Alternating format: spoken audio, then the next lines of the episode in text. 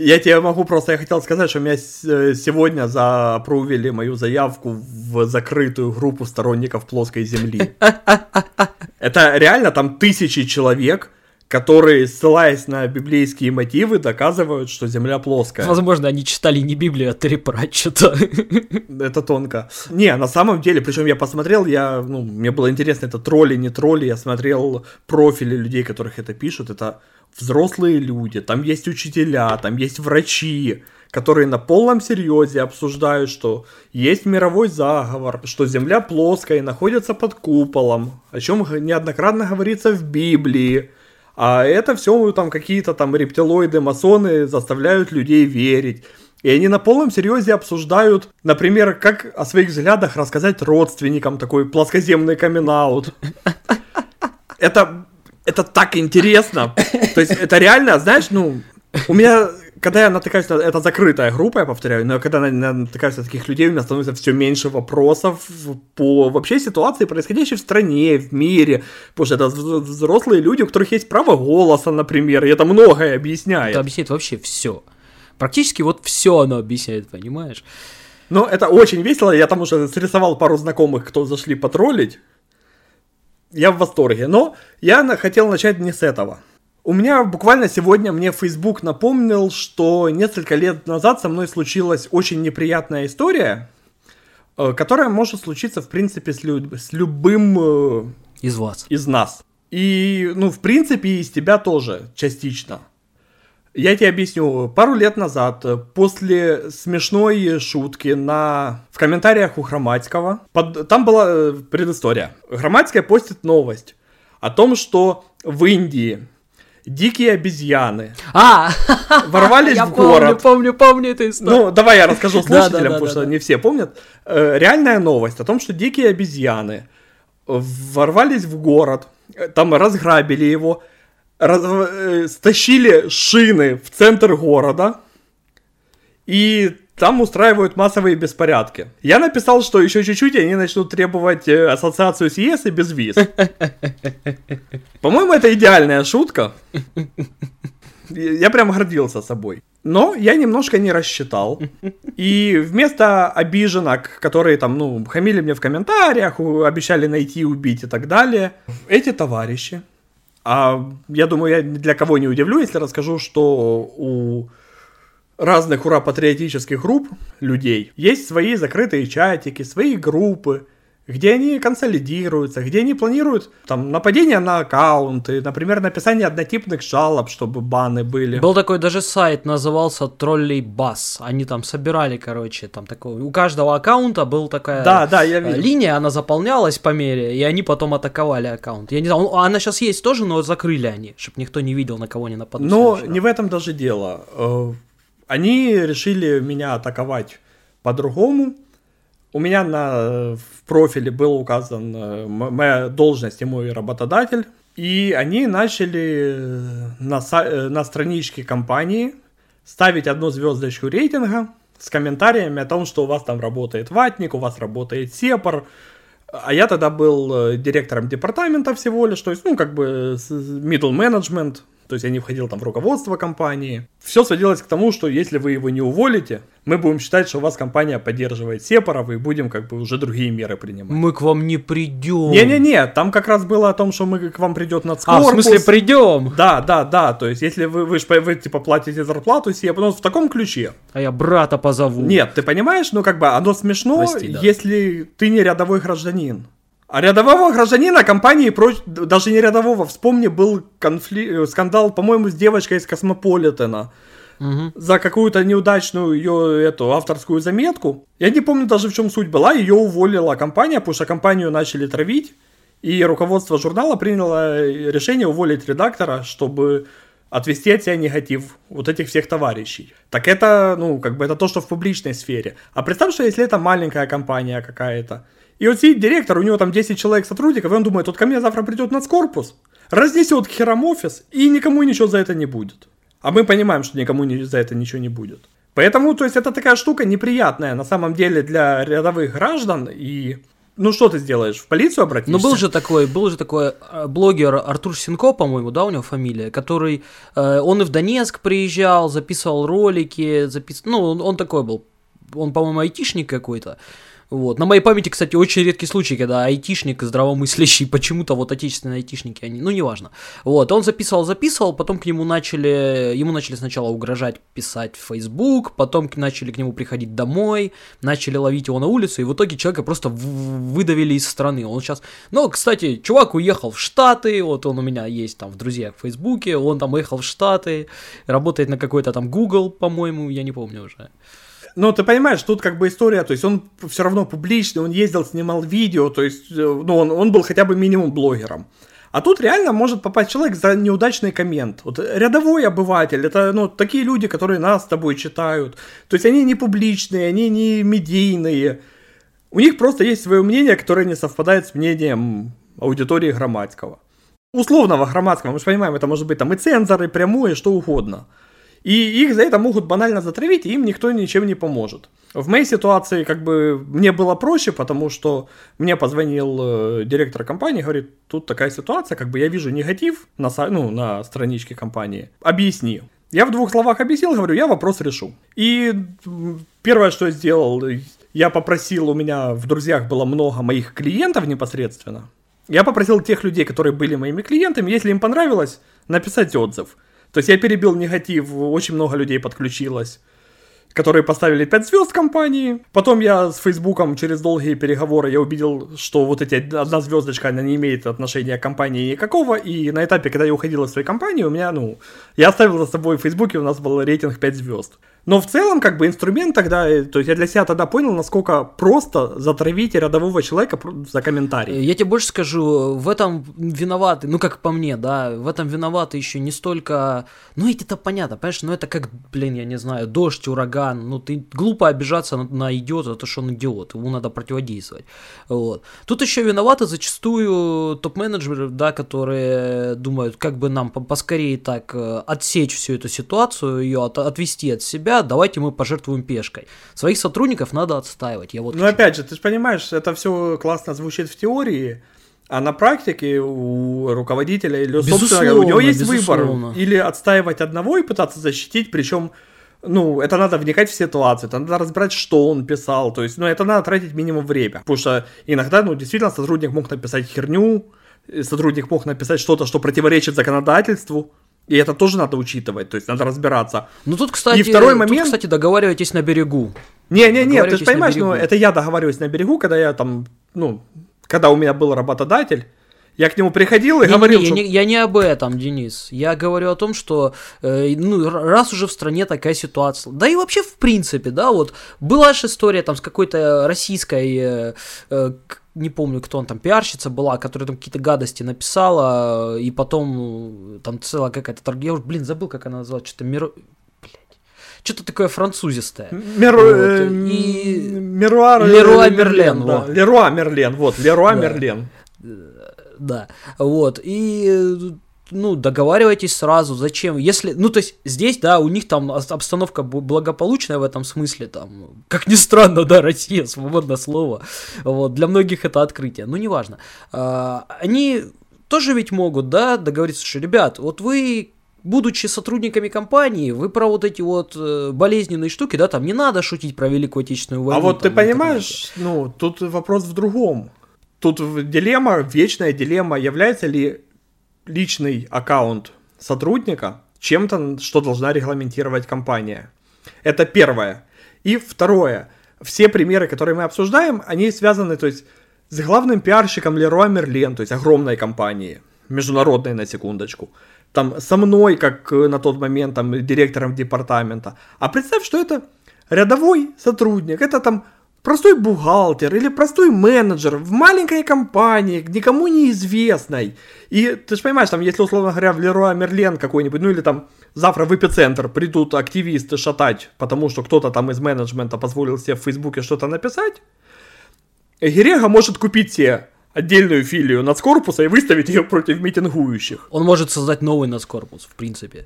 Или купить полностью старый, чтобы просто свести да нет тему. Да, а, понимаешь... Но, а, а если это бизнес, в котором, ну, условно говоря, это пацаны, которые там торгуют или устанавливают натяжные потолки, их там 4 человека в компании и директор, и директор говорит, что вот один из твоих работников мудак, и мы завтра придем и сожжем к тебе нахрен склад, потому что он сепара, ты ему зарплату платишь. Сожжем склад, это важный момент, я, кстати, хочу заметить, ребят. Э, Вот когда это правовое, более или менее правовое государство, да, э, люди могут не приходить и не покупать там у тебя, это одно. Но когда тебе могут просто прийти, проломить голову и сжечь твой бизнес, это совсем другое. Ну, то есть зависит от э, условий очень сильно вообще. Предмет обсуждения. Ты же понимаешь, мы сегодня говорим про реалии. Но давай не Да. будем о грустном. Есть на эту же тему свежая, прекрасная новость. Я думаю, все в курсе о разводе Джонни Деппа, который тянется уже хрен знает сколько времени, и Эмбер Хёрд, его бывшая жена, они друг друга обвиняют там в В каких-то страшных вещах на самом деле. да, да, да, то есть там в домашнем насилии, причем э, в каких-то извращенных формах, например, Джонни Депп рассказывал, что Эмбер Хёрд могла справить нужду по-большому ему в кровать, пока он спал, и она считала, что это смешно. То есть вот, ну, какие-то абсурдные вещи, но, возвращаясь к нашей исходной теме. Warner Brothers разорвала контракт с Джонни Деппом, и он не будет сниматься в «Фантастических тварях 3». Это вселенная Гарри Поттера. Он э, играл в первых двух частях, и его просто убрали как раз в рамках этого скандала. Потому что Warner Brothers не захотела брать на себя негатив, связанный с якобы домашним насилием, которое исходило от Джонни Деппа в отношении его экс-супруги. Но интернет не был бы интернет, если бы там не было Легиона. Появилась онлайн-петиция, которая призывает Warner Brothers уволить Эмбер Хёрд из Аквамена 2. И петиция собрала 1,6 миллиона подписей. Автор петиции, там, э, причем девушка, видно, фанатка Дж- Джонни Деппа, считает, что Депп разоблачил Хёрд как жестокого абьюзера. И так как она издевалась над ним, так как она применяла домашнее насилие, она не имеет права сниматься в Аквамене 2. И компания Warner Brothers или должна ее уволить, или взять на себя риски и подтвердить, что у них работают насильники. Не, ну, кстати, это честно. Это честно. Вы убрали одного, убирайте другую. Или вообще не лезьте. Но э, сама Хёрд, у нее журналисты взяли интервью, она сказала, что не переживает из-за петиции, и уже подтвердила, что вернется в Аквамен 2 в роли мэры, а премьера фильма запланирована на 15 декабря 2022 года. То есть съемки еще идут. И чем закончится эта история, сегодня неизвестно. Но сам факт, что по сути, происходит травля голливудской знаменитости. Вначале Деппа травили, и там фанаты требовали, чтобы его убрали. А теперь фанбаза Деппа требует то же самое в отношении Хёрд. Это, собственно, то, о чем мы с тобой говорили 10 минут назад, только в масштабе Голливуда. Так там вообще, вообще, там вообще какая-то очень странная история. Поначалу жутко... Кстати, по итогам вот этой истории мы наконец-то поймем, что там вообще, как у них там в цитадели демократии мужчины и женщины равны или все-таки некоторые равнее. Вот, но не суть. Э, Там история развивалась очень странно. Поначалу все травили Деппа. Это было и уже давно все. Типа Депп там такой негодяй, такой садист. А потом начали всплывать другие вообще подробности. То есть Депп, я так понимаю, долго то ли молчал, то ли его окружение молчал. Потом все начали говорить, и оказалось, что там это Эмбер Хёрд просто какая-то на всю... Ну, ну, опять же, да, э, можно сказать что угодно, и про него, и про нее. Он говорили, говорили про этого э, бедного, э, как его, господи, который в карточном домике снимался. Кевин Спейси. А, Кевина Спейси. Вот. Говорили, говорили, потом оказалось, что говорили напрасно, а человеку карьеру сломали. А потом опять маятник качнулся, снова стали говорить, что это Деп виноват. И вот они постоянно, вот это, эти все качели, я одного понять не могу. Дождитесь решения суда какого-то. Вот суд разберется, кто там прав, кто там виноват. Возможно, суд разберется неправильно, но это будет хоть что-то. А вот эти вот, по-моему, вещи, они только во вред. Они постоянно бегают туда-сюда, вот людям карьеру ломают. Непонятно мне это все. Ну, понятно, почему. Это развлечение, в общем, Это Вот эпоха не- не все, да. постправды. которое идет уже очень давно, кстати. Мы в нее живем. И, собственно, на этой оптимистической ноте мы сообщаем вам, что вы слушаете восьмой выпуск подкаста 2%. И с вами его бессменные ведущие Игорь Гомольский. Внемлите. И Денис Гороховский. Приветствуем. Кстати, раз мы уже гов- заговорили об Игоре Гомольском и Денисе Гороховском, у меня есть для тебя интересное наблюдение. Ну-ка. Мне буквально за последнюю неделю э, четыре, если не ошибаюсь, человека, которые вообще никак не связаны с друг другом, которые живут в разных городах, которые разные по полу и возрасту, но у них единственное общее, они слушают наш подкаст, сказали, что у нас с тобой есть четко разделенные роли в подкасте. Ну-ка, ну-ка. И я у всех спросил, кто каким нас видит. И самое интересное оказалось, что разные люди нам с тобой приписывают абсолютно противоположные роли. То есть, условно говоря, человек А говорит, что ну вот ты такой злой тролль и веселый, а Игорь, он такой спокойный, флегматичный, добрый и за правду. А человек Б говорит, что нет, у вас Игорь это злой полицейский, а ты такой добродушный, веселый, добрый. То есть нас люди с тобой воспринимают в рамках ну, своего восприятия реальности абсолютно противоположно друг другу. Если бы их свести между собой, они бы могли подраться, доказывая друг другу, кто из нас, например, злой, а кто добрый.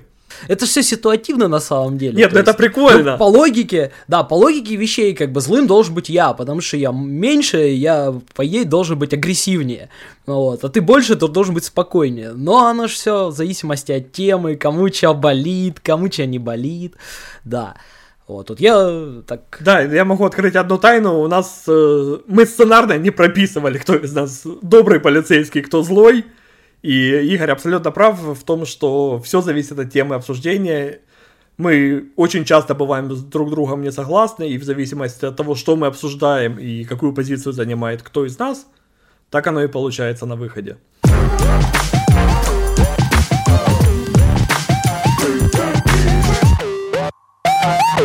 Ну что, давай перейдем к делам насущным. Я бы, прежде чем перейти к делам насущным, погоди, вот мы пока говорили, да, вот в этой всей травле, там же история еще с этой тетенькой из сериала «Мандалорец». Ее там требуют убрать из сериала за что-то, а тетенька хорошая, тетеньку жалко, и вот сейчас интересно, уберет ее Дисней или не уберет. Это та, которая играет эту десантницу бывшую республиканскую. Э, я не видел Мандалорца ни одной серии. Поэтому я не знаю, кто там десантится, и я не планирую его смотреть. Я не люблю вселенную Звездных войн. Я, кстати, и... хочу об этом потом сказать, да. Я, ну, вот, знаешь, меня очень всегда бесит такой чисто говноедский флер некоторых людей, которые любят я не смотрел ни одной серии Игры престолов. Там, я не смотрел то. Я существую! Да вас говноедов толпа уже, блин. Э, я на самом деле вот э, из вселенной Звездных войн видел полностью от начала до конца одну серию. Это первая часть, которая новая, то есть есть трилогия каноническая, и первая часть вот из новой серии, та, которая про гонки в пустыне, она очень старая еще. С Джаджа Бинксом, блин, с да, я, причем, ну, так сложилось, что у нас отец когда-то решил сводить нас в кино, и он просто пришел на выходных, там, мне и маме говорит, поехали. И мы поехали в кино, и там шли Звездные войны. Это вот единственный раз, когда я смотрел от начала до конца что-то из Звездных войн. Я видел фрагментами, там у меня брат смотрел. Ну, я как бы понимаю вселенную, я знаю по именам главных героев, но у меня никогда не было желания смотреть, вот, сесть и посмотреть. Ну, я как бы, я, ну, ни в коем случае этим никак не горжусь и не бравирую, потому что я уже так один раз обжегся, я когда-то очень гордо говорил, я не, не смел ни одной серии Гарри Поттера. А потом у меня супруга как-то говорит, а давай посмотрим. Я говорю, да, ну, а у меня просто, ну, Гарри Поттер, знаешь, ассоциировался, у меня его друзья читали, когда нам было там по 12 лет, вот он там в 90-х когда-то вышел. И у меня было два товарища, которые его читали вот там, ну, вот он вышел, в тот год они его и читали. Я не помню, сколько нам лет было, ну, это 90-е были точно. И у меня, знаешь, как-то ассоциировалось, что это, ну, книга для того возраста. И, соответственно, фильмы мне смотреть не хотелось, потому что, ну, какая-то детская сказка. А меня супруга уговорила посмотреть, и мне не просто понравилось, я его несколько раз пересматривал, и я его тоже пересматривал сам. Поэтому вот эта чисто говноедская позиция я никогда не смотрел, но это с тем же успехом можно говорить, я никогда не читал Толстого. Я не прочел ни одного стиха Пушкина. Ну вот я такой уебок. Я не учился в школе. Ни, ни одного урока не посидел. да. Ну, кстати, про Гарри Кстати, Поттера... Кстати, кстати, извините, я перебью, у меня есть давай, история давай, с университета. Давай. У меня был предмет, я не был ни на одной лекции, я не знаю, как он называется. я сдал экзамен на 5, причем тупо списав у соседа по парте, но сосед получил 4, а у меня 5. Ой, у меня есть похожая история, я только я знаю название предмета, предмет назывался... А я не знаю, я вот, ну это был пятый курс, правда, уже, он, предмет был полгода, ну, вот, э, и на зимней сессии, ну, экзамен. Ну, пришли, сели, написали, я я даже не помню, у меня, знаешь, вот, что было на экзамене, я помню, что он был письменный.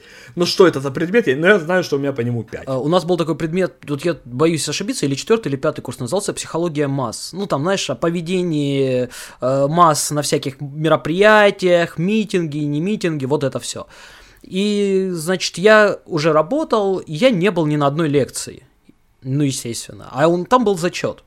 Ну, и я знаешь, думал, думал, и, а, у меня даже не было конспекта, то есть я вообще не представлял, что там. Я пришел на зачет, сел, э, мне попался билет, ну, я взял билет, сел, прочитал вопросы, а я уже как бы, ну, год или, ну, сколько-то я уже довольно долго работал в журналистике, и как бы на всех этих массовых мероприятиях не раз бывал, ну, сел, написал, пришел, сдал ей, все рассказал, она меня слушала, а там молоденькая девочка такая хорошенькая, и вот она меня слушала, слушай, говорит, вы знаете, поскольку я вас не видела ни на одной лекции, я могу предположить, что либо вы очень, ну, уже работаете как бы по специальности, либо у вас хорошо развита интуиция. Я вам, конечно, зачет поставлю, вот, но я знаю про тебя все, я помню, что ты не ходил на лекции.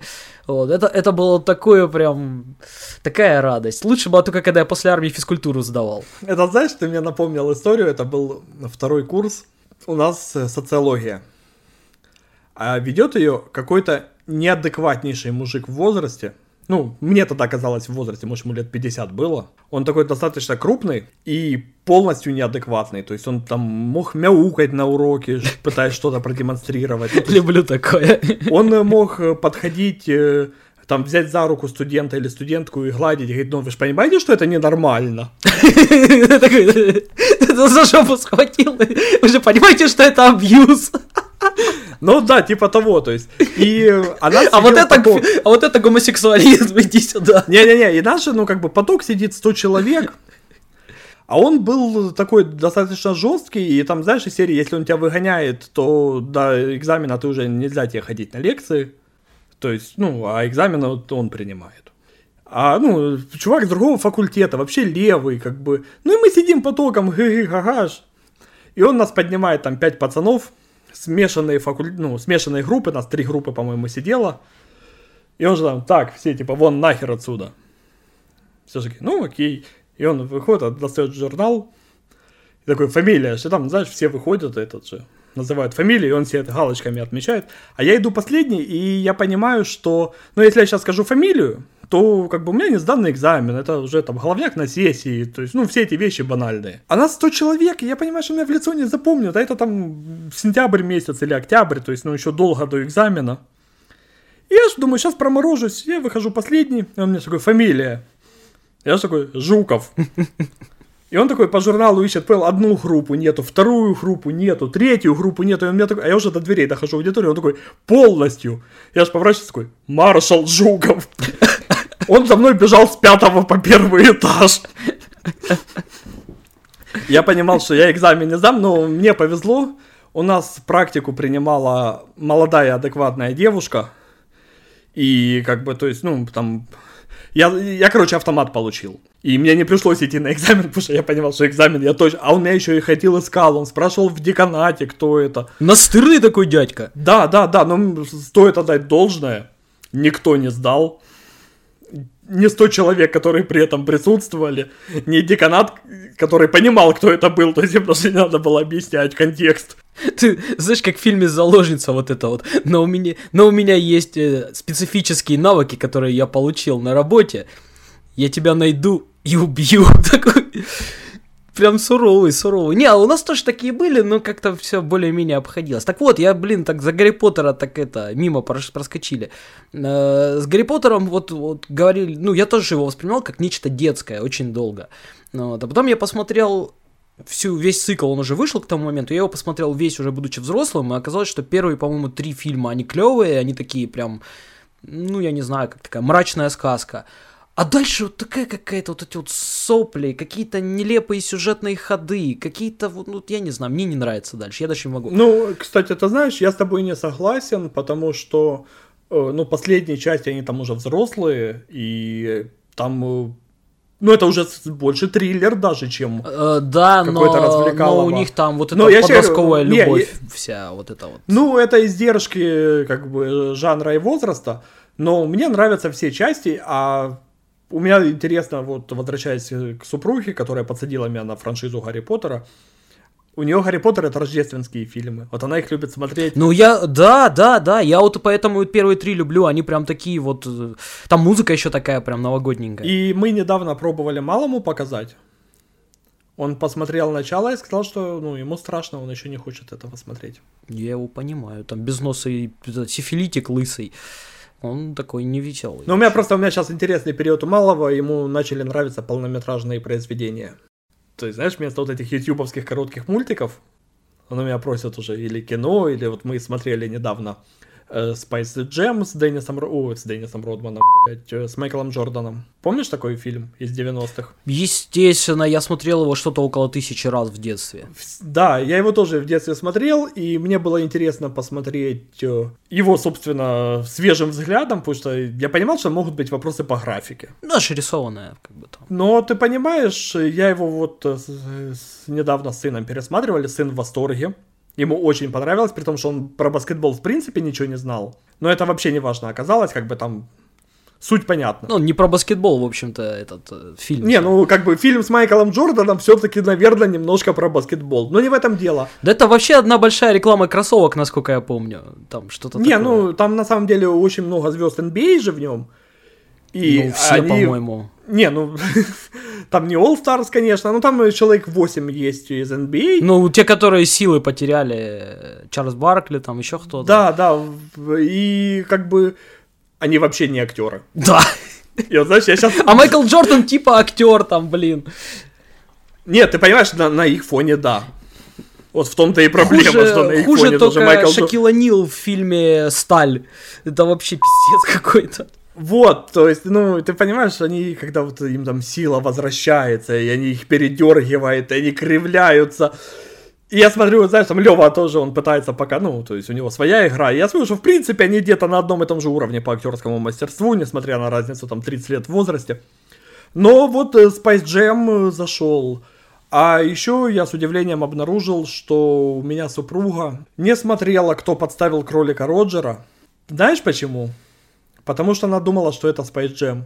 У нее перепутали с детства два фильма, и ей Space Jam не понравился, ну, в принципе, логично, как бы девочке там школьного возраста Space Jam не зашел. И она была уверена, что это кто подставил кролика Роджера. Многие не знают, что кто подставил кролика Роджера, он э, крут. Во- Во-первых, это нуар, и это очень специфический жанр. Во-вторых, это совсем не детское кино. И в-третьих, э, кто подставил кролика Роджера, все мультперсонажи прорисованы вручную. И это очень крутая именно с точки зрения э, художественной работы. Ты, кстати, не говоришь главное в этом. Во-первых, там этот э, фильм очень зависит от перевода, вот там очень много шуток и всяких моментов, которые просто непонятны. Ну, допустим, он же не кролик Роджер, он же Роджер Рэббит, Рэббит это фамилия. Ну вот, это, это, вот сразу, что бросается в глаза. А там, во-первых, еще ку- куча контекстов, которые нашему человеку не очень понятны, потому что другая культура. Ну Вот. А во-вторых, именно вот э, по переводу много вопросов. Там его очень тяжело перевести, наверное, адекватно. Там много построено на игре слов, но в целом, ты знаешь, даже вот перевод вот тот э, 90-х годов, я его люблю даже в этом виде. То есть я его готов смотреть, э, ну, там не часто, но я его пересматривал года три назад, и знаешь, такой типа, «М, хорошо. Так что это еще один фильм, который можно... Ты знаешь, я вот, э, кстати, опять резко меняя неожиданно тему, э, у нас в этом году с тобой остался только один подкаст, да, и мы будем подводить итоги года. Поэтому там э, как бы времени особо на какие-то текущие разговоры не будет, поэтому мы с тобой можем сейчас, продолжая тему кино, обсудить, что смотреть на рождественские каникулы, на рождественские праздники. Вот это ж, оно интересно получается за счет того, что у каждого... Понятно, что есть фильмы про Рождество, ну, про Новый год, то есть какие-то классические, там для кого-то это... Ой, блядь, э, Ирония судьбы. вот Женя Лукашин, я просто понял. Терпеть его не могу, кстати. Блять, прям не могу. Этого. не в том дело. То есть, ну, для кого-то «Ирония судьбы» — это фильм про Новый год, для кого-то это «Один дома», там первая, вторая часть — это чисто новогодние истории, а для кого-то, вот как мы обсудили, это «Гарри Поттер».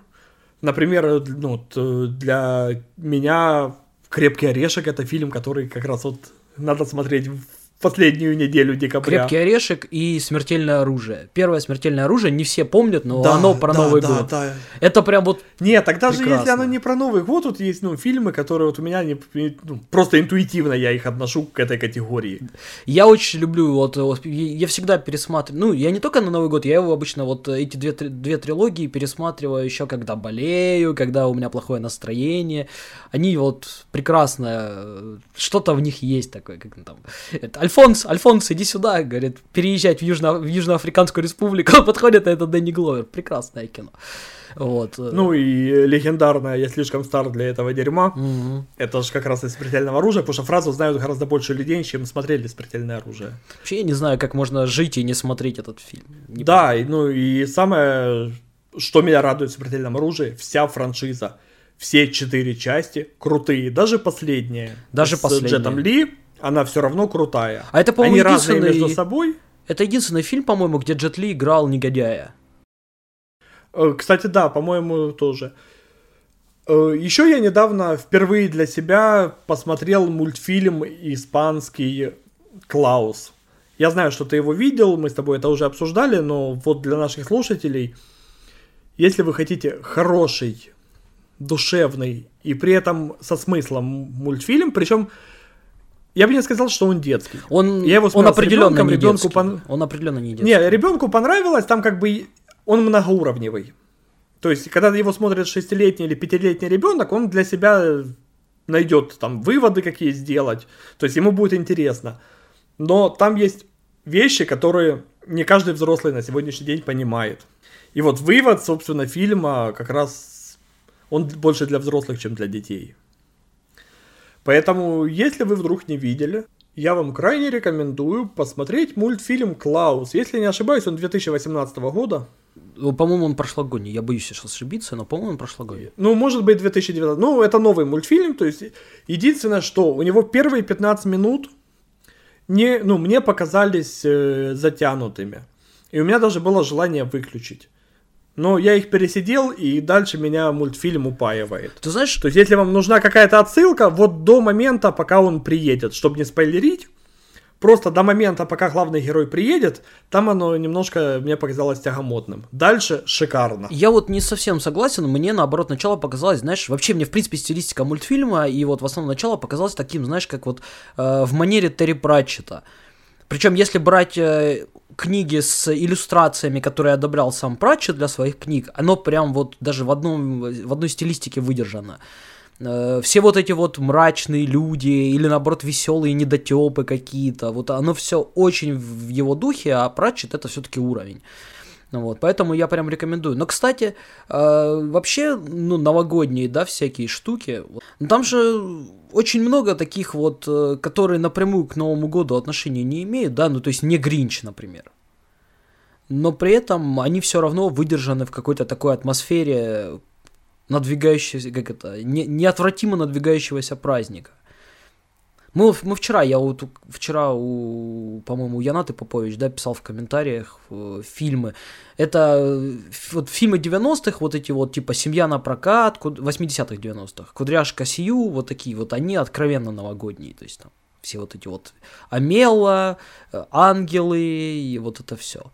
Но они все слезливые Ну, это же достаточно. тот же день сурка, хотя он про февраль, он все равно в этой категории. Он все равно, да, новогодненький, да, такой в определенном смысле. Ну, оно все про чудо, поэтому все, все эти... А, кстати, да, я вспомнил, что я хотел сказать. Вот, если мы говорим о фильмах таких новогодних, все фильмы, снятые по книгам Терри Пратчета, они вот ну, мне, в принципе, книги эти кажутся достаточно праздничными, такими новогодними. Я их только зимой читаю.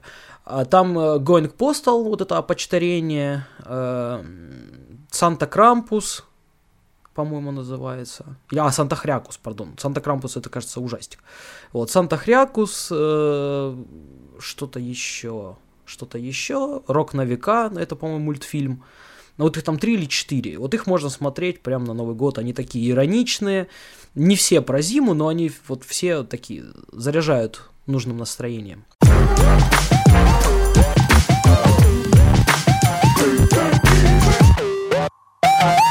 Слушай, я не знаю, как у тебя, а у меня личка завалена вопросами, нужно ли брать PlayStation 5. Давай поговорим немножко о PlayStation 5. Ох, PlayStation 5. Ух, PlayStation 5, блядь. Да. Давай, давай зайдем с простого. Ты себе планируешь в ближайшее время брать PlayStation 5? Э, я, да, я планирую, я планирую ее, скорее всего, взять где-то в районе Рождества, наверное. На Новый год уже вряд ли успею. Э, хочу в районе Рождества взять, но еще так подумаю. Ну, брать-то я ее буду в любом случае. Надо ли ее брать сейчас? Это вопрос не так надо ставить, надо ставить вопрос, могу ли я себе ее взять прямо сейчас, потому что, как ни странно, многие люди ее просто не могут купить, ее просто или нет, или есть у перекупов за какие-то дурные деньги, ну, такие конские... Да, да, я, собственно, столкнулся именно с этой проблемой, для, для слушателей, которые, ну, не в курсе всей этой эпопеи с PlayStation 5, э, приставка вышла во всем мире с фиксированной ценой. У нее цена, мы говорим, их есть две версии, цифровая и полная. Мы говорим сейчас про полную версию. Она стоит 499 долларов в странах, где ходят доллар или другие валюты, и 499 евро в Европе, в Евросоюзе. То есть во всем мире цена на нее плюс-минус одинаковая, они даже не стали заморачиваться, и как в Турции, 1 доллар, 1 евро, 1 тугрик местный, знак равно. Но всегда так было. Ну да, и, ну, если мы говорим про Украину, в Украине большие торговые сети, мы не будем сейчас называть там по названиям, они нам не заплатили, но в ряде сетей эта приставка вышла за 16 тысяч гривен, там, с копейками. И это адекватная цена, она, это больше, чем 499 долларов. Погоди, погоди. Но Украина и Россия входят в евровую зону, там считается по евро, а не по доллару просто. Ну, даже евро, но все равно. Это близко, то есть, ну, как бы это адекватная цена. Я не хотел брать приставку первой волны, то есть э, первая партия, которую выпустили в мире и разослали, потому что очень часто партии, и приставки из партии, консоли из партии первой волны бывают глючные. Там бывают проблемы с железом, они могут сгореть, они могут не включиться, они могут перегреться, они могут быть из-за проблемы настройки софта неправильно сработать критично. И в цивилизованном мире этот вопрос решается элементарно. Ты отправляешь нерабочую консоль, тебе выдают новую. Но в Украине такой услуги нет, и я понимал, что мне придется отправлять или куда-то в Европу консоль, или в США, не дай бог. Это может затянуться на полгода. И я останусь и без консоли, и без всего, поэтому на первой волне я себе приставку не брал осознанно. А потом оказалось, что первую волну разгребли буквально по предзаказам. Я знаю пару человек, кому удалось купить, но это единицы.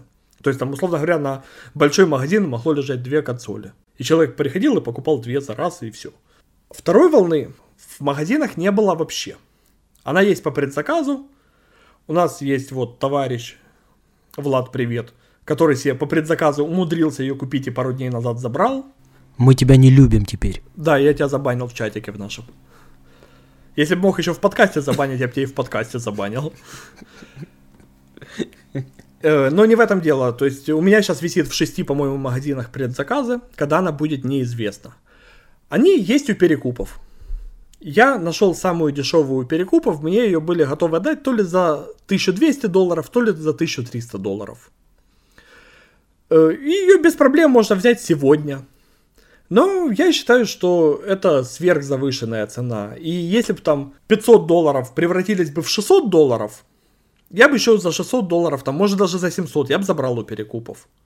Но платить две с половиной цены, ну, я не готов. Кто-то готов, кто-то может купить. В принципе, у перекупов они есть в наличии. Они есть даже на э, магазинах всяких мутных, которые неофициальные поставщики, а которые тупо ну, выступают в качестве перекупов. Она стоит там 40-50 тысяч гривен э, с доставкой на дом, новой почтой или самовывозом. Но я лично, я себе хочу ее взять, я себе ее возьму, но я буду ждать, пока она появится у официалов за адекватные деньги. Я надеюсь, что я успею это сделать до своего дня рождения, у меня в декабре день рождения, или хотя бы до Нового года, но если не повезет, я ее возьму в январе, в принципе ничего сверх такого я не потеряю. Друзья, вы не видите сейчас, но Денис говорит и плачет. У него слеза течет просто, он себя уговаривает. Обнял себя обеими руками. На самом деле, ты понимаешь, что даже вот Киберпанк вышел, мы сейчас не будем говорить там удачный, неудачный, там оправдал ожидания, не оправдал, но на PS5 запускается версия от PS4. А версия, которая будет с графикой, которую поддерживает PS5, будет аж весной. Поэтому поиграть в киберпанк на максималках можно будет только весной. А сегодня люди с PS5 сидят и играют в такую же версию, как у меня на PS4. Зато можно поиграть вот в, в ремейк Demon's Souls, который я даже хочу больше, чем Киберпанк. Но, слушай, вообще ж эта история, она вообще общемировая. Внезапно мир узнал, что спекулянты это плохо. Ну вот их бьют, ловят и грабят по всему миру. Тут, тут, тут не все так просто. Я практически на 100% уверен, что вот этот ажиотаж вокруг PlayStation, вот эта нехватка Э, на самом деле, я себе пытался, я себе думал заказать э, приставку в другой стране и привезти. Как вы помните из предыдущих подкастов, четвертую PlayStation мне, например, присылали из США. И это было дешевле, чем покупать ее в Украине. Как обычно. Я просил найти мне ее в Германии. Приставки нет. В Германии ее купить можно только у барых, у перекупов, у арабов там за какие-то конские деньги. Я просил найти мне ее во Франции. Во Франции приставки тоже нет в свободном доступе и продаже и, по-моему, в Италии. А, и в США тоже с ними проблема. И мне кажется, что это все чисто маркетинговое решение. Потому что, ну, вышла консоль и вышла. А сегодня все СМИ мировые пишут о том, что купить невозможно, огромный спрос. И люди, которые даже себе не планировали покупать, они узнают, что есть что-то, зачем охотятся весь мир. И они смотрят такие, блин, ну если все хотят, может и мне надо и начинают оформлять предзаказы. Я думаю, что это, ну, это маркетинг. И на самом деле PlayStation могли обеспечить в нужном количестве, по крайней мере, флагманские свои рынки. Слушай... Я, я понимаю, что там, знаешь, если бы до Украины не дошло, но при этом Европа была... Мне кажется, что ты это немножко смакивает на конспирологию, потому что репутационные потери Sony от этого... Какие? Какие? Ну, они не могут обеспечить их консоль... Э, во И что? И все, это плохо, это нехорошо. Вы, вы вообще лохи. Это отразилось на продажах. А кто его знает? Я тебе скажу, есть цифры по продажам. Есть предзаказы на две волны вперед. Ну так... У них сейчас заводы работают, то есть приставки, которые еще не произведены физически, уже проданы. Слушай, так оно всегда так было. Ты понимаешь, они... Вот в прошлый раз тоже там был ажиотаж, опять перекупы там чего-то на шаманили, но тем не менее они все продали. И это самая успешная консоль, насколько я помню, там, они Microsoft сделали как э, бог, быковцу просто покрыли. Вот, и я тебе хочу сказать, что они в этот раз делают Microsoft, а, ну, вышел этот Xbox э, X, да? И никому не нужен опять. Да, так он, во-первых, никому не нужен, во-вторых, он есть... Я сегодня ради интереса, я ездил утром на встречу и зашел э, в один из магазинов, где продаются консоли в том числе, из официальных ресейлеров Sony. Xbox стоят, заберите, не хочу. Причем Xbox стоит дешевле, чем PlayStation. И играй на нем. А PlayStation, я говорю, ребята, а есть? Ни во что. Нет, нет. А это сеть, в которой наш с тобой товарищ купил себе PlayStation как раз. Поэтому я знаю, что у них они приехали. И если ну, какой-то предзаказ не подтвердится, в принципе, можно успеть себе хватануть на фарт. Я говорю, пацаны, есть? И говорят, нет. Я говорю, а предзаказ в очередь можно стать? Они говорят, нет, предзаказ закрыт. Ближайший откроется через 11, по-моему, дней. И такая ситуация во всех магазинах, во всех официальных поставщиков. Мы можем с тобой забиться. Я уверен, что по количеству проданных копий PlayStation в очередной раз сделает Microsoft. А чё, чё забиваться-то, я не могу понять, если PlayStation в прошлом поколении сделала, PlayStation все равно делает ставку на большие игры, на эксклюзивы, а Microsoft делает ставку на Game Pass, ну то есть на, мы дадим вам много бесплатных игр, которые, такие, ну я не знаю, я уже... Ну, кстати, по поводу, ну, такие, ты же понимаешь, что у них новый Game Pass дает тебе все, включая новинки, это раз, а во-вторых, э, все-таки преемственность поколений у Xbox гораздо лучше реализована, чем у Sony. Безусловно, да, у них можно играть, но у них и не такая большая... Вот если бы там на PlayStation можно было играть в игры PlayStation 1, PlayStation 2, я бы их, конечно, расцеловал. Просто у них не такая длинная история, как у Sony. Я к тому, что у нового Xbox фишек больше, чем у новой PlayStation по сравнению с предыдущим поколением.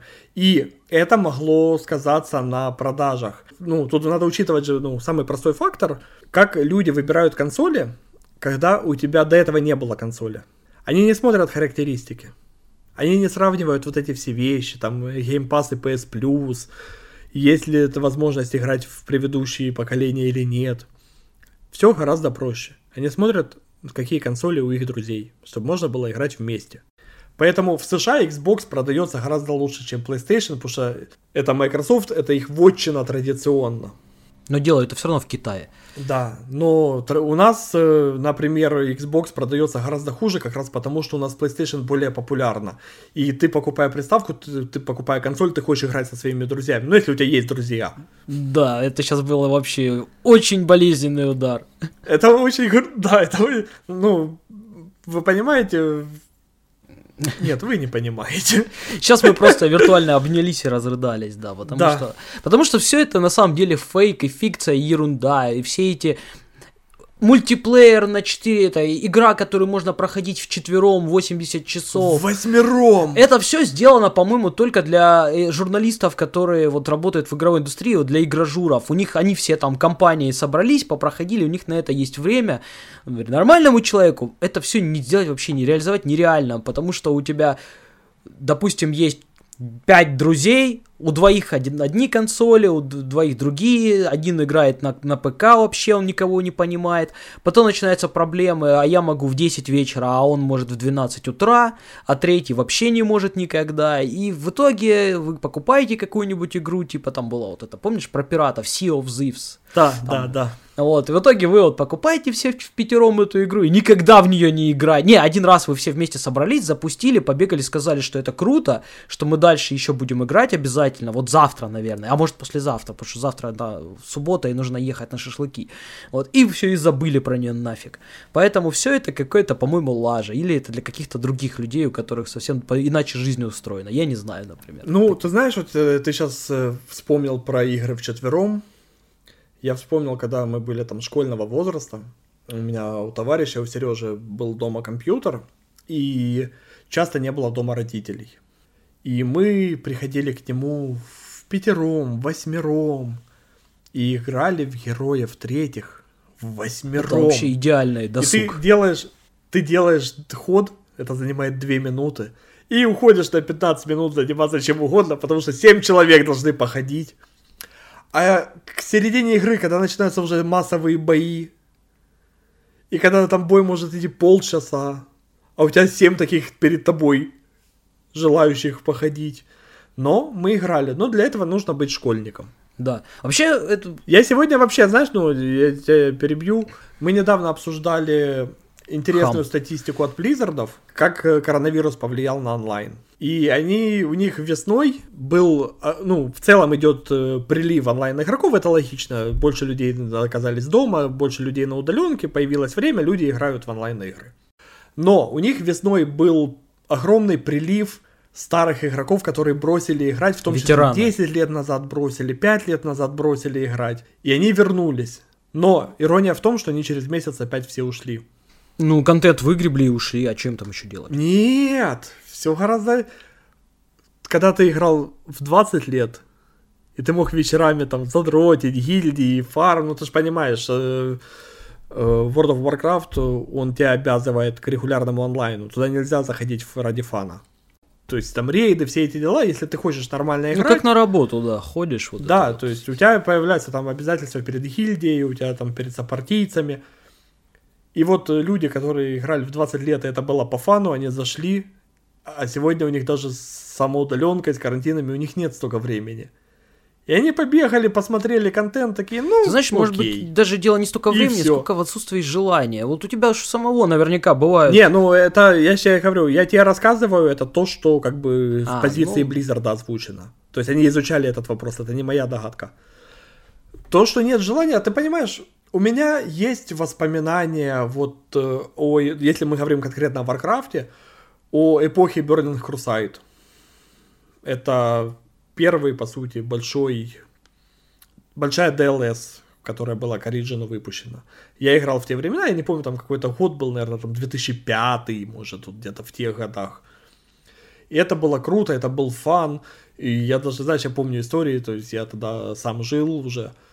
И ко мне звонит товарищ, говорит, там, слушай, типа, мы тут у тебя сейчас там во дворе заехали, типа, у нас тут водка льется, и там девки с нами, давай, выходи. Я говорю, пацаны, у меня рейд через два часа.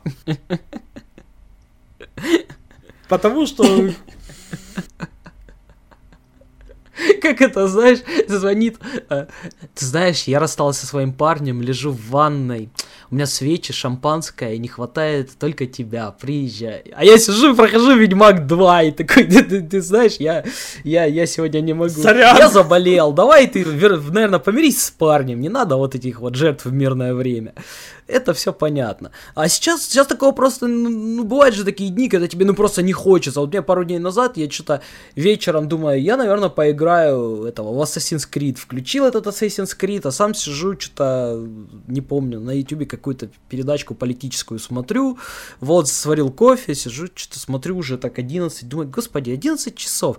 Вот я сейчас включу этого Ассасина и час буду только вспоминать, что я там вчера делал. Ну нет, я, я не хочу, я лучше книжку почитаю. Ну, вот. Оно же так постоянно бывает, на самом деле. И чем ты старше становишься, тем оно чаще. Если игра особенно тебя вот прям клещами не хватает, и не, не такая, ну там, там же сейчас интересно будет, то вообще можешь в нее там не возвращаться никогда, там один раз поиграть и ну, забыть. собственно, Киберпанк. Я его купил, я его в первый день запустил, я в него час поиграл и выключил. Это, ну, я, я сейчас не хочу обсуждать Киберпанк, я сейчас не, не хочу говорить, что мне понравилось, не понравилось, потому что я наиграл час, это мало для того, чтобы объективно оценивать игру.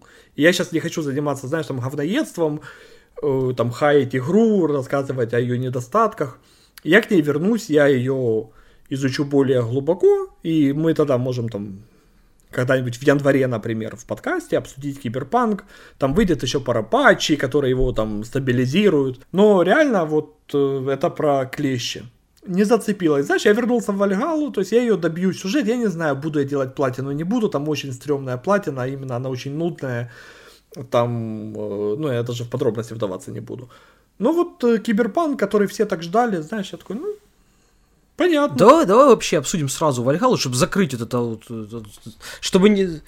Обрати внимание на слона в комнате, потому что мне есть что сказать про эту игру. Мне, блядь, есть что про нее сказать. Потому что, понимаешь, э, вообще, вот лично моя мотивация, я не люблю Assassin's Creed, не люблю.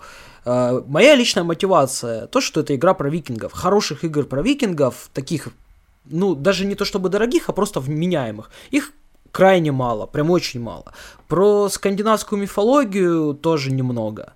Ну, есть всякие Индии, но Индия это Индия. А тут вышло вот про викингов, гра- тебе эта рекламная кампания капает на мозги, что вот, грабить монастыри, строить свое поселение, и вообще, и ты там такой вот весь из себя конунг. Я на это купился. И поначалу игра, в общем-то, оправдывает твои ожидания. Это оно так бодренько начинается, атмосферно, вот тебе тут какой-то пир, вот тебе коварное нападение, э, там оно так неплохо срежиссировано. Ну, кстати, это, по-моему, единственная вообще хорошо срежиссированная пока из тех, что я видел сцена. Я наиграл 80 часов уже. Это единственная хорошо срежиссированная сцена, она вот в самом-самом начале. Но чем дальше ты играешь, тем больше у тебя к этой игре вопросов. Она она безумно, она, она огромная, и вот это вот тот случай, когда лучше меньше, но лучше. Она огромная, там куча каких-то механик, которые просто не нужны в этой игре. Вот, но они при этом там зачем-то есть, они не до конца развиты. Вот когда у тебя есть, ты можешь построить в этом своем поселении казармы. И у тебя есть твоя дружина, с которой ты плаваешь на дракаре и грабишь монастыри. Ну вот. И как бы логично предположить, что вот в этой вот э, казарме ты можешь эту группу настроить. И ты можешь настроить, ты можешь выбрать мальчика или девочку, старого мальчика или молодого. Вот они просто визуально все разные, ну там дать им какое-то оружие, специализацию, что-то прокачать, там, что-то им купить. Ты вообще не можешь. Вот Зачем тогда это есть? Тут ты, ты Ну не, как не прав. прав? Ты категорически не прав. А я тебе объясню. Ты все правильно говоришь до этапа, что разницы никакой нет. Разница есть, она тонкая. Во-первых, часть этих людей ты находишь по сюжету, и ты можешь их пригласить. Да, А ну, во-вторых, когда ты плывешь на дракаре, в зависимости от твоей команды, там есть такая штука, чтобы кто-то из команды рассказывал какие-то истории из жизни. ну или пел, или пел. Да, ну песни там как бы оно не влияет, а вот в зависимости от того, кто у тебя в команде, у них меняются истории из жизни. Они рассказывают очень крутые, там достаточно много историй, то есть, чтобы они, э, ну, за 80 часов они повторяются, конечно, но опять же, если ты состав команды не меняешь. Но так ты, например, там берешь какого-то там старого викинга, которого все бросили, и он уже хотел смерти, а ты его убедил, что еще можно повоевать и попасть в Вальгалу с топором в руках, а не умереть как э, какой-то фермер. И он соглашается с тобой быть, и вот он тебе рассказывает истории своей боевой молодости, причем они их переплели, опять же, с реальными событиями, то есть вот только ради этого оно имеет право, эти казармы имеют право на жизнь, потому что это прикольно, это добавляет антуража игре. Но ведь можно развить идею, но оно ж напрашивается. Развить можно, но ты понимаешь, вот э, я с тобой в чем полностью согласен, в том, что игра необоснованно огромная.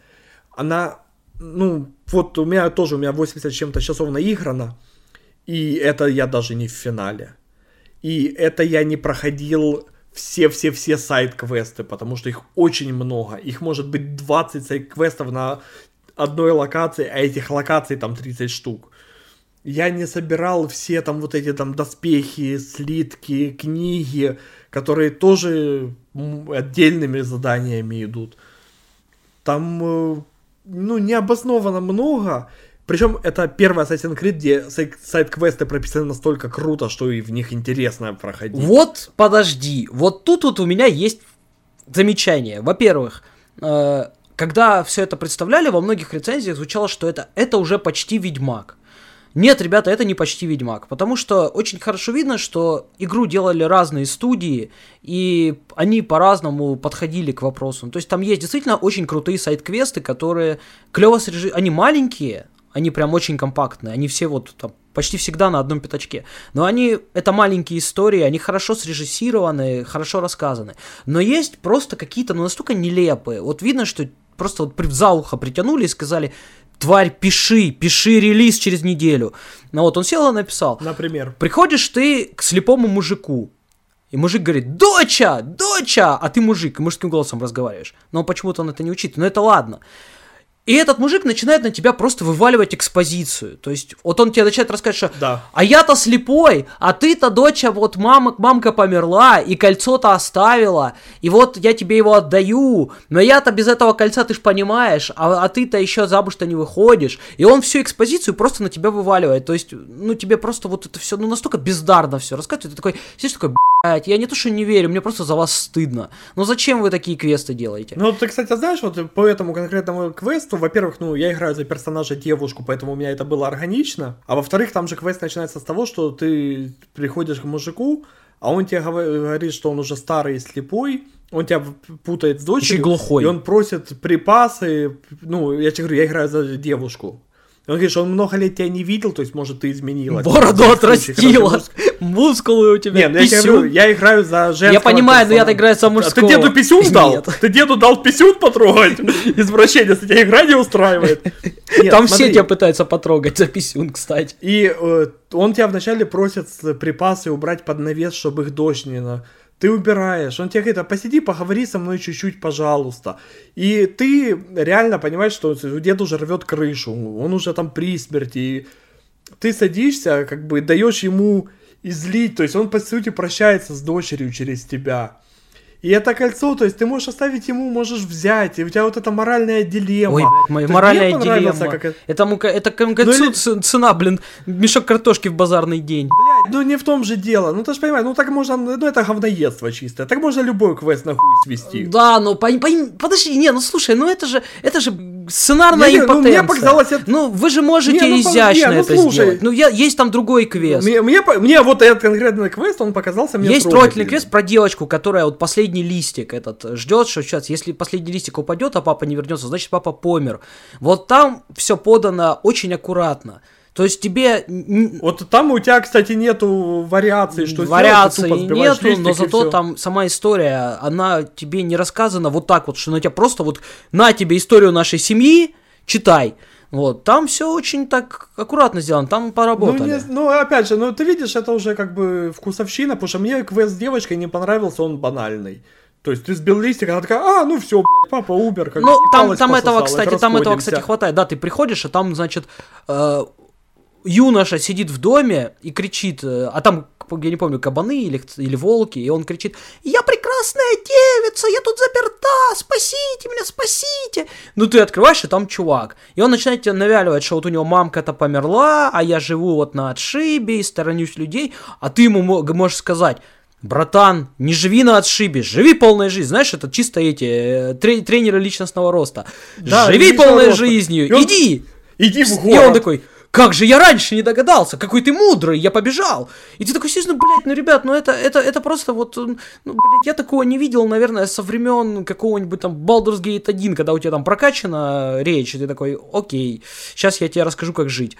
Ну, в целом, да, ну, это далеко не Ведьмак. Это совсем не Ведьмак. Это даже не копия Ведьмака. То есть это... Я больше скажу, это даже далеко не Ghost of Tsushima. Вот я, ну, невозможно, да, игры вышли рядом, невозможно не сравнивать.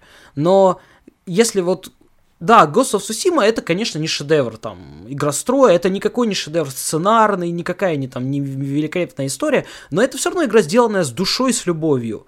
Это произведение, а Assassin's Creed это продукт. Вот в этом вся разница. Ну, короче, давай мы сильно долго говорим о Вальгале. Я на правах подведения итога могу сказать так. Игра стоит того, чтобы купить ее с 70% скидкой. Или же купить, когда вам совершенно не во что играть, очень много времени. Вот может быть там летом, если ничего не будет из релизов.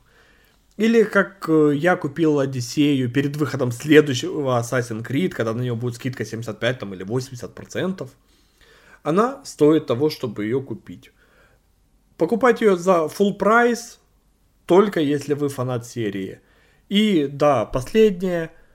Э, вы из игры не узнаете ничего нового про викингов. Вы и про ассасинов ничего не узнаете. Самое смешное.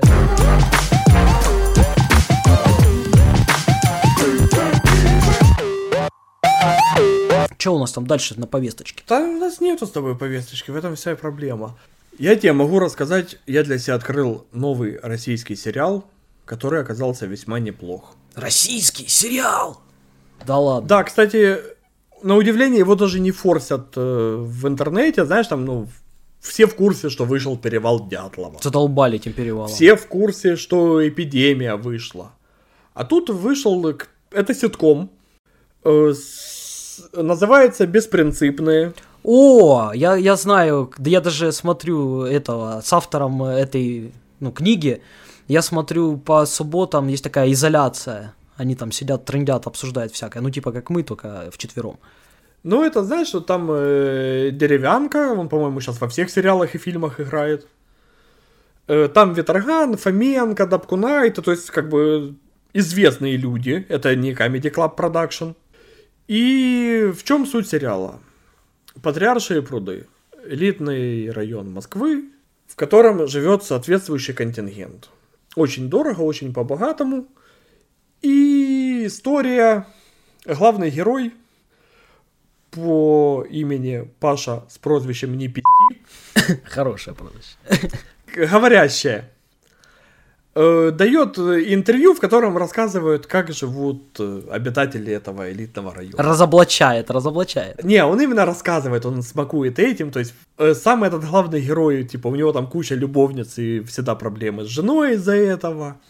Там герой Виторгана, он удачный бизнесмен, но подкаблучник, у которого жена строит там э, Фоменко, генерал, э, в который там, э, ну, тоже все построено, знаешь, такое гипертрофированное, все друг другу изменяют, все попадают в смешные ситуации, все крайне богатые, и из-за этого у них там случаются какие-то проблемы, которые, ну, не из мира обывателя. Но он, он смешной, он хорошо снят, то есть что-что, а качественную картинку делать в России научились. Это еще со времен, кстати, ну, домашнего ареста, вот из этой категории, когда режиссерская работа присутствует. И, ну, я, я его не до конца, там сейчас вышел первый сезон, я отсмотрел там 5 или 6 серий, я сейчас по памяти не скажу. И вот, знаешь, это твердая четверочка, это не какой-то там шедевр, то есть у меня, знаешь, нету там, когда досмотрел серию, такой, блин, ну надо еще одну посмотреть. Но это сериал, который заставляет меня периодически смеяться при просмотре. Мне кажется, что Для ситкома это уже хорошо. Там же феминистки вроде как на, на него окрысились за то, что там все постоянно сексом занимаются. Феминисткам это, видимо, близко. Нет, так там, ты, ты же понимаешь, там... там Ты знаешь, кстати, вот ты сказал... Там у всех... про- Там, давайте Ну я сейчас, ладно, давай, я тебе давай. уже отвечу про реплику про феминисток. У всех любовницы. Любовницы все меркантильные. Там, э, знаешь, ну, они, условно говоря, выходят из клуба герой Деревянка и герой Ветаргана. И Деревянка с, э, такой, типа, там берет свою телку, типа, ну, они в клубе сняли. И он такой, ну, поехали, типа, этот я тебя провожу. И Виторган, который подкаблучник такой, ну, он, типа, себе решил там на стороне интрижку найти. А у него такая стоит темнокожая красивая девушка. И он такой, ну, давай я тебя провожу. Она такая, да не, я сама домой дойду. И он такой, знаешь, за ней грустно плетется, они выходят из клуба. И эта темнокожая девушка видит, как, Виторга... Ой, как э, деревянка ее подружку садит в С-класс. И та такая, опа, типа, о, шо, э, типа на Мерседесе, на С-классе. И деревянка говорит, да, типа, что это С-класс? Он, типа, у Виторгана, у него яхта своя есть. И эта телка такая, о, яхта, так что, ты меня проводить хотел? Знаешь, сразу такие эти... Ну, извини, но это реально оно так и есть. Я это в жизни все видел, причем, ну, я как бы там не долларовый миллионер, я это видел в упрощенной форме, но оно так и есть. Кто ж спорит? И обижаться, Я что... как раз к этому и А веду. Вот феминистский спор. И там же, ну, то есть у всех любовницы, все изменяют женам. Там оно все показано гипертрофировано. Ну, извини меня, это сериал ситуативная комедия. Это не документалка про жизнь. Ну, видишь, феминистки, феминистки возмущены. Да, да, да, ну там много смешных шуток, я сейчас говорю, там про секс, про вот эти все вещи, причем, ну, они утрированные, как бы, я понимаю, что феминистки обижаются. Там все девочки, они бритые, они все аккуратные, Бритые... без усов. Там показывают, где они бритые, или что, я не понял. Ты знаешь, я не, вот не помню, как бы... Во-первых, есть две версии сериала с цензурой и без. И, ну, там просто там матерятся. Там много матерятся, и матерятся так, как в жизни, а не так, как в кино. То есть, ну, Паша, не пизди, там, Коля пошел нахуй, то есть, там, ты меня заебал, там, если, ну, с муж с женой ссорятся, он говорит, и пиздец, там, блядь, я заебала с тобой жить, то есть, ну, как бы, они разговаривают как люди. Есть версия, где это запикано, вот как будет в нашем подкасте, а есть версия, где это не запикано. Как будет в нашем подкасте на Патреоне, когда вы начнете платить за это деньги. Когда-нибудь. Я к чему, блин, я тебе четыре раза пытался это сказать, я Да. к этому и вел. Знаешь, после того, как один мой знакомый еще в студенческие годы э, реально сидел два часа в шкафу в ожидании, когда муж там его подруги уйдет в душ, я уже в этой жизни не удивляюсь ничему. Да, все эти анекдотичные истории, э, в жизни бывает всякое. Я тебе, Вот, да, я с тобой полностью согласен. Вообще, я чем старше становлюсь, тем больше убеждаюсь, что большинство анекдотов это реальные истории на самом деле. Никакие не, никакие не анекдоты, да. И там, к тому же, когда оно в жизни случается, это нифига не смешно. Я так полагаю. Ты знаешь, ну вот у меня была история, я очень обижался, когда мне говорили, ну, знаешь, типа, да я не верю, блядь, типа, это, ну, анекдот старый. Я потом уже узнал, что это реально анекдот, который, ну, там, знаешь, там, всесоюзного масштаба. У меня в военкомате тетя спросила, чем отличается Солнце от Луны. Я ей сказал, что Солнце это звезда, а Луна это спутник. Она мне сказала, ты что, дебил? Солнце днем, Луна ночью. Ну, кстати, в военкомате задают примерно такие вопросы, примерно так реагируют, да. Так, и ты знаешь, ну, я когда рассказывал телевизор, говорят, да не, ну там это, это ж байка старая. Э, У меня другая байка про военкомат, когда уже на сборном пункте областной военкомат, и там э, возят, везут такую большую больницу, и, значит, последний медосмотр, и стоит такая длинная очередь, знаешь, ну, типичная таких полуголых мужиков, э, перед кабинетом. А из кабинета они тоже выходят полуголые, но при этом, знаешь, у всех вот эти вот идиотские такие улыбки до ушей. Я говорю, а что такое? Они говорят, а сейчас ты зайдешь и увидишь. Я дохожу. Я захожу и вижу офигительно выглядящую, выглядящую девушку, которая проверяет, в общем-то, Откатили, закатили. да, да, и при этом, естественно, понимаешь, естественно, она говорит, снимаем трусы, и ей все говорят, может, сначала в кино сходим. Может, сначала Естественно, вы? ей уже не смешно. Да, естественно, ей уже не смешно, она бедная сидит, она уже устала. Я просто представляю, как она домой приходит, а там муж говорит, дорогая, а она говорит, слышь, да пошел ты, же, достали. Самцы проклятые. Вот. Но, но ощущение, конечно, незабываемое, когда вот это все происходит, и ты выходишь, и тебе вроде как бы и стыдно, и неловко, и при этом так это комично все. Ну да, надо же понимать еще возраст специфический, это же комиссия там. Да, когда тебе 19 лет, и там такая 25-летняя девушка сидит, это все, конечно, будоражит. Фух, да, я тоже хотел про сериал сказать, как раз я хотел сказать про Мандалорца, потому что э, для меня лично проблема всех современных сериалов, а, она в том, что они, по-моему, слишком заигрались в реализм, в драму. То есть, о чем бы ни был сериал вообще, вот о чем бы ни был, пусть это сыны анархии, не сыны анархии, вот обязательно кто-то умирает от рака, у кого-то сын оказался гомосексуалистом или там трансгендером, у кого-то тяжелый развод, бракоразводный процесс, у кого-то там э, харасмент на работе, вот это все, вот, вот эта вся бытовуха, она уже задолбала. И лично мне хочется больше таких сериалов, да, там про то, как космический корабль бороздит, каждый раз случается что-то новое, каждая серия это какой-то, ну, отдельная история, но при этом есть какой-то сквозной сюжет. Вот мне такого хотелось. И Мандалорец, он вот идеально подходит в этом смысле. То есть он довольно дорогой, он довольно динамичный, там постоянно сменяются локации. Вот во втором сезоне вообще постоянно, и они все прям такие разные. Ну вот, то там какая-то ледяная планета с какими-то гигантскими пауками, то там пустыня, то какая-то подводная э, планета море. Ну вот оно ближе, знаешь, к вот э, оригинальной Лукаса вот видению. То есть после Лукаса что началось? Пустыня, везде пустыня. Ну вот, а здесь нет, здесь прям меняются локации, и это история Баунти Хантера, да, который там с маленьким этим Йода, и, ну, который не Йода на самом деле. Он с ним путешествует, он постоянно что-то ищет, постоянно с кем-то встречается, постоянно ему говорят, ну, это, знаешь, это как РПГ, типа, он приходит, говорит, мне нужна информация, им говорят, вообще без базара информация, только у нас тут проблемы, помоги, короче, возьми заказ. Ну, как Ведьмак, по сути, понимаешь? И он берет заказ, там, то на какого-нибудь гигантского монстра, то кого-нибудь куда-нибудь доставить, то от банды отбиться, ну, в таком ключе ключе. Оно очень оно очень ненапряжное в этом смысле. Вот я 6 эпизодов на прошлых выходных, вот они 6 вышли второго сезона. Я просто включил 6 эпизодов, забрался под одеяло, взял чашку кофе и вот на одном дыхании. У этого сериала есть главная его проблема, это же главное его достоинство. Это то, что это сериал по вселенной Звездной войны. То есть, с одной стороны, ну, уже такого там, ну, он, он и был-то не, знаешь, как это, и было того ума не великий закрома. Ну, то есть она, в принципе, подростковая первая трилогия была. Но они уже такого говна наворотили вот в этой новейшей, да и новая тоже была не очень. Вот, наслои, наслоилась всякой дури, и она все равно вот тянется, то есть ты понимаешь, что вот этот персонаж, конечно, крутой, но вокруг-то происходит вот этот идиотизм этот весь, вот. Но с другой стороны, вот то, что сериал по звездным... Ну и он накладывает чисто сюжетные ограничения. А с другой стороны, то, что это сериал по Звездным войнам, там есть там баунти-хантеры, джедаи, они там круто скачут с мечами, всех рубят, там есть какие-то вот эти планеты, отсылочки, ну, то есть вот все, что тебе, все, что хорошее есть, ну, и все, что плохое. Просто там плохое они срезали, много тупизны просто убрали, нафиг. Вот все, что есть там вот это все эти э, первый орден, все вот это вот, вот эти вот э, джедаи, носа, эти ситхи носатые, вот эту всю чушь, ее там минимум.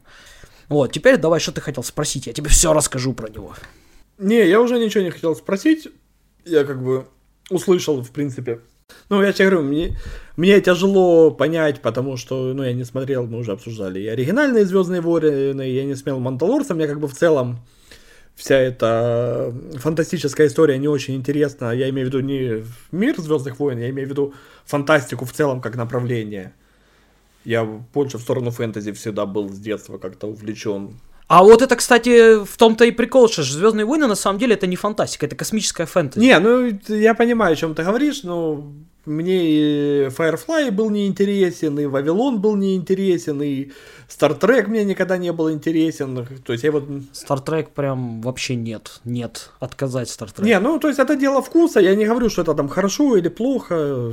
Мы уже с тобой 300 раз в подкастах говорили, что то, что нравится одному, может не нравиться другому, и нет ничего плохого в том, что первый смотрит, а второй не смотрит. Да, да, но... Слава богу, по крайней мере, у нас еще выбор, что смотреть, а что не смотреть. Остается. Ты знаешь, все меньше. Я все-таки склоняюсь к тому, что выбора-то все меньше.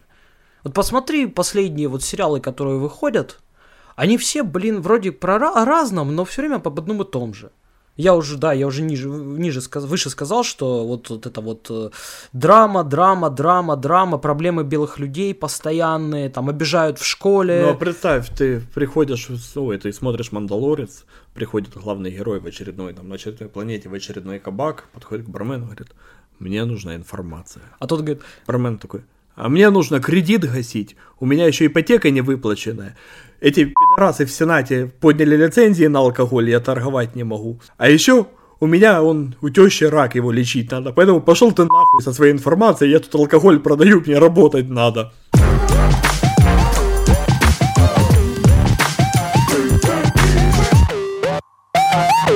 Буквально или вчера, или позавчера, я не помню, в одном из правильных американских СМИ вышел заголовок, что Байден назначил на руководящие должности еще четырех небелых людей. Вот, вот это небелых. Это такой эталонный расизм. Они не понимают, да. Они не понимают. Они реально не понимают. Но ты понимаешь, что ну, вывести их в категорию не белые люди, там Куклукс Клан должен просто аплодировать стоя, потому что, ну, более российской штуки, чем это, я даже придумать не могу. Это как в этом фильме э, Мачо и Ботан, да, когда он говорит, на самом деле, говорит, Россия тем, гомофобия было бы не бить тебя за то, что ты гей. Не потому, что ты гей. Да, ну, да, вот. да, да, да, да, ну так оно так и есть. Ну. Но они запутались, да, они запутались вот в этой всей повесточке. Ну это знаешь, как, кстати, очень э, интересно, возвращаясь к более или менее нашим реалиям, в России сейчас набирает, ну, в Украине тоже, но в Украине это пока не переросло в качественный э, видеоконтент. Стендап, вся эта история, все эти там движения, разные проекты, связанные со стендапом. И, ну, это на самом деле классно, я люблю стендап. И, ну, если в Америке стендап был развит последние, наверное, 50 лет, Люси Кей, Карлин, то есть уже покойный, как бы это глыбы и легенды, то на постсоветском пространстве эта штука относительно новая. По крайней мере, ну, массово. Ну, что новое, слушай. Ну, были все эти... Геннадий Хазанов в свое время был хорош. Они все были смешные. Нет, ну, не, ну ты же понимаешь, это, ну, это был не совсем стендап. Ну, почему? А, ну, в смысле, что ну, это не живое, ну, не, не, как не экспромт, что ли? Да, это, это, ну, не, ну, даже стендап, это тоже не всегда экспромт. Я имею в виду, вот как современное течение, вот сегодняшние стендаперы, то есть это новая волна пошла. И в России она идет э, сейчас ну, просто флагманская, там ТНТ делает кучу проектов, есть куча проектов, которые хейтят проекты ТНТ, связанные со стендапом. Просто там очень там много не смешного. Прожарка. Очень много не смешного. Даже та же прожарка, она, она очень не всегда смешная. Там прям... Оно все не всегда смешное, то есть, ну, я не о том. Э, я про повесточку. Э, есть женский стендап. Это отдельное шоу на ТНТ, в котором как ты догадался, выступают только женщины. Какой сексизм. Нет, только женщины и один ей. Тоже в женщины. Его просто не знали, куда сунуть, ни кумным, ни красивым. Вот, и я смотрел интервью с продюсерами, его спросили, он говорит, ну, как бы, ну, нам показалось это смешно и оригинально. Ну, вот, э, ты знаешь, я даже не знаю. Ну, это как сейчас э, в США скандал Э, что у них, э, я не помню, это UFC или не UFC, это, по-моему, UFC, но вот ММА, условно, смешанное единоборство, то, что у нас называется бои без правил. Миксфайт вот у нас называется. Почему? Ну, именно у нас, да, миксфайт. Два чисто наших славянских слова. Не, ну просто смешанное единоборство они сделали так по-английски, на английский манеры, получился миксфайт. Ну, вообще оно называется Mix Mortal Art MMA. Ничего себе. Или Mortal Mix Art. Ну, короче, где суть важна. Мы с тобой два коренных британца. И у них э, трансгендера записали в женскую лигу. Но то, что у него нет э, мужских половых признаков, никак не влияет на мышечную массу и рост. процессы. Да. И они восхищались до того, как он начал ломать этим девочкам черепа, потому что, ну, поня... я сейчас не говорю, что всегда девочки слабее мужиков. Я знал, у меня есть знакомые девочки, которые мужиков в головы пробивали на раз. Но если мы говорим о двух профессиональных спортсменах с одинаковой подготовкой, то понятное дело, что ну, мужик будет сильнее. Так природой заложил. 10 килограмм огромная разница. У него длиннее руки, он выше ростом, ему легче доставать, длиннее ноги, опять же, мышц, мышц Вот, больше и наличие просто. члена никак не влияет на эти. И у них сейчас, как бы, они возмутились, потому что он удивительным образом побеждает всех соперниц. Как такое могло получиться, блядь? Да, и теперь непонятно, то есть его или выгонять к мужикам, или оставлять, ну это же некорректно, потому что он же себя идентифицирует как женщина. И, ну, что с ним вообще делать, потому что с ним никто бои проводить не хочет, они не спортивные, они не интересные, и они не собирают зрителей, потому что смотрят их только американское левачье, которое восхищается очередным трансгендером, который что-то сделал, им даже ММА как вид сам не интересен. Ой, боже мой. Это, Не, и это на самом деле, это дилемма ты знаешь, это в принципе Организаторов, проблема потому что с этим не надо только в что-то ММА, делать. это проблема и в кино. Не, я в целом говорю, понятно. То есть, ну вот, вот сейчас это, да, как ее там, это, блин, э, забыл, Эллен Пейдж, вот она, я хочу, чтобы меня идентифицировали как мужчину. Замечательно, дорогая. А ты актриса, а вот сейчас ты пойдешь и начнешь требовать тебе мужские роли. И что ты будешь требовать там, я не знаю, роли там, на которые... Бэтмена. Бэтмена, может быть, там вот раньше Шварценеггер снимался, вот представляешь, Эллен Пейдж в роли Джона Матрикса из Командос. Вот просто, ну, я все могу понять, да, там есть чисто психофизические там качества, что там не возьмут маленького там этого, как его, Стива Бушеми не возьмут. Да не Давида. Кстати, Дэнни Девита, он такой, он этого, помнишь, блин, который в «Один дома» снимался, забыл его, Джо Пэши, он-то до этого, да и после, он там снимался, «Казино», там такие фильмы, он там таких упырей Кстати, играет. кстати, кстати, кстати. Великий актер. Я тебя перебью. э, Про геев разговаривать, конечно, весело и интересно, но про хорошее кино мне нравится больше. Э, Я недавно пересмотрел... Как же он называл... А, у меня я сейчас не скажу. Короче, не суть важно, как назывался. Э, Джо Пэши. Фильм то ли 92 года, то ли где-то в том районе. Я не знаю вообще, как я на него попал. Комедия. Он играет адвоката, который 6 недель назад получил э, свидетельство, не провел ни одного дела. А два молодых пацана едут, к, э, в них э, студенты едут в отпуск. Два друга. Останавливаются на заправке, там заходят в магазинчик.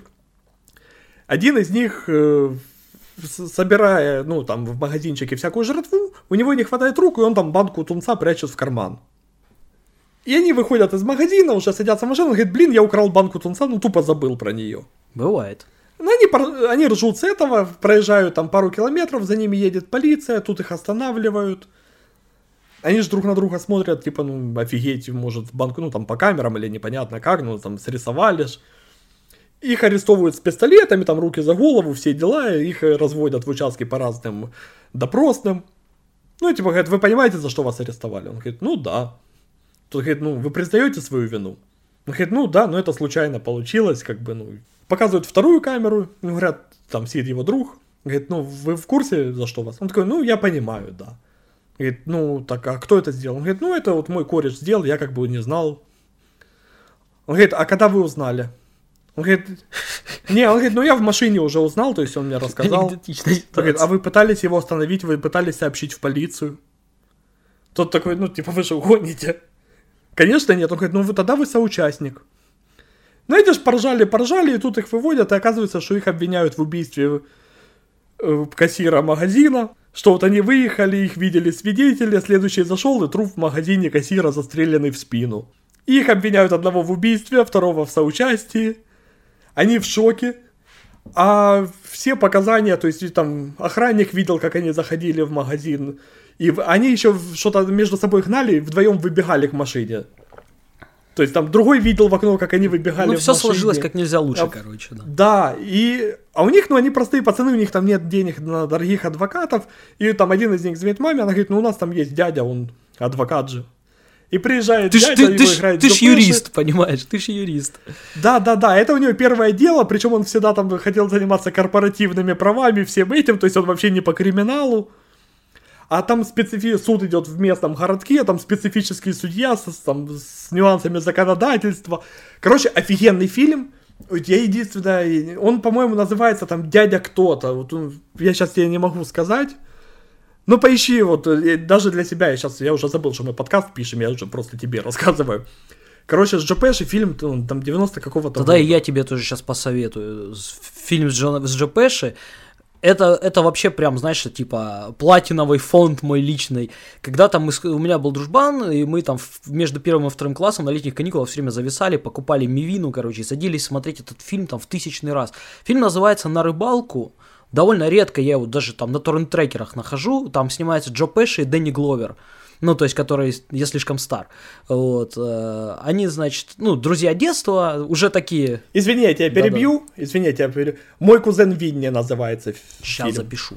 Вот. Мой кузен Винни. Э, значит, да, они там друзья детства, значит, когда-то в детстве они постоянно там ходили на рыбалку вместе, и вот они уже такие за 40, наверное, им обоим, и они едут, э, ну, уже женаты, с детьми, и вот они собрались на рыбалку, как раньше. Они там лодку взяли и едут там куда-то на какие-то озера с этой лодкой.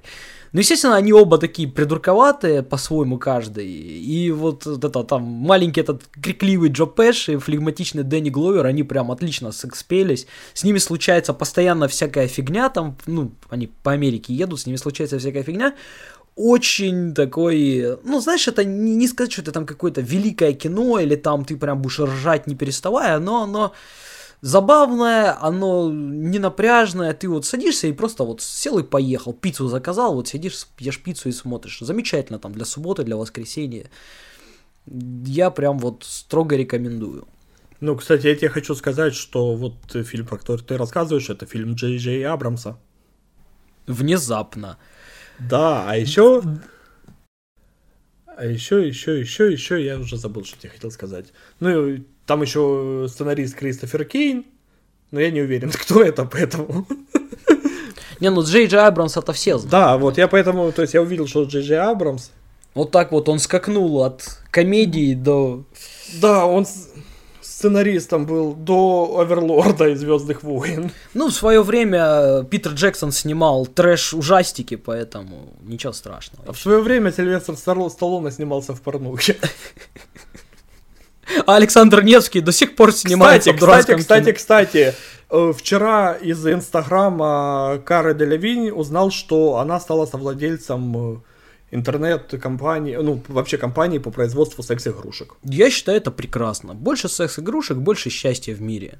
А еще она красивая, поэтому... Поэтому как бы... Ничего не имею против. Как бы вещи сами себя продают. Просто зашел в Инстаграм. Вот, да, да. И... То есть, если бы, например, Антон Геращенко стал амбассадором секс-игрушек, это было бы грустно. Это было бы не грустно, это был бы крах компании, понимаешь? Потому что... Хотя, возможно, и на этот товар найдется Ты, ты знаешь, я бы на всякий случай, учитывая, что там контекстная реклама может подбираться по его увлечениям, и ты можешь попасть в целевую группу, потому что вдруг ему нравятся молодые люди.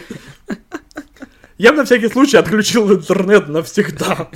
Представляешь себе, покупаешь ты, короче, такой с женой, дорогая, давай, давай как-то разнообразим. Пошли, купили вибратор. На вибраторе вот этот вкладыш, короче, и там Антон Гераченко лежит тарелку.